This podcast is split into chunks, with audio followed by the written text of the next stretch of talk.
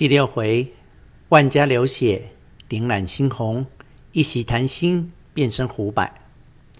话说，电火说道：“将他妹夫扯去战了战龙，不批交金四丸案。”老残便道：“这事我已明白，自然是捕快做的圈套。你们掌柜的自然应该替他收尸去的。但是他一个老实人，为什么人要这么害他呢？你掌柜的就没有打听打听吗？”电火道：“这事一被拿，我们就知道了，都是为他嘴快惹下来的乱子。我也是听人家说的，府里南门大街西边小胡同里有一家子，只有父女两个。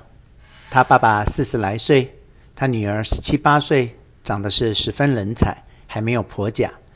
他爸爸做些小生意，住了三间草房，一个土墙院子。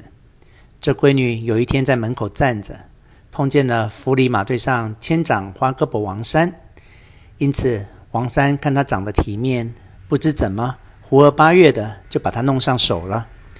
过了些时，活该有事，被他爸爸回来一头碰见，气了个半死，把他闺女着实打了一顿，就把大门锁上，不许女儿出去。不到半个月，那花胳膊王三就编了法子，把他爸爸也算了个强盗，用战龙战死。后来不但他闺女算了王三的媳妇，就连那点小房子也算了王三的产业。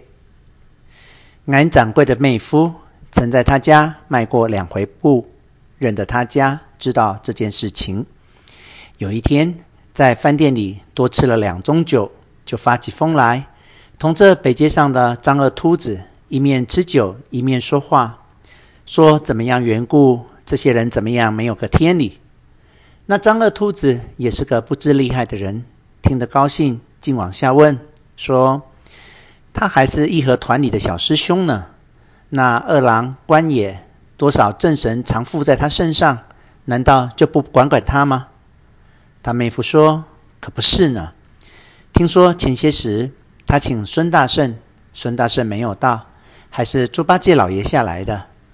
倘若不是因为他昧良心，为什么孙大圣不下来？”倒叫猪八戒下来呢？我恐怕他这样坏良心，总有一天碰着大圣不高兴的时候，举起金箍棒来给他一棒，那他就受不住了。两人谈得高兴，不知早被他们团里朋友报给王三，把他们两人面貌记得烂熟，没有数个月的功夫，把他妹夫就毁了。张二秃子知道势头不好，仗着他没有家眷，天明四十五逃完。河南归德府去找朋友去了，酒也完了，您老睡吧。明天倘若进城，千万说话小心。俺们这里人人担着三分惊险，大意一点儿，战龙就会飞到脖梗上来的。于是站起来，桌上摸了个半截线香，把灯拨了拨，说：“我去拿油壶来添添这灯。”老陈说：“不用了。”各自睡吧，两人分手。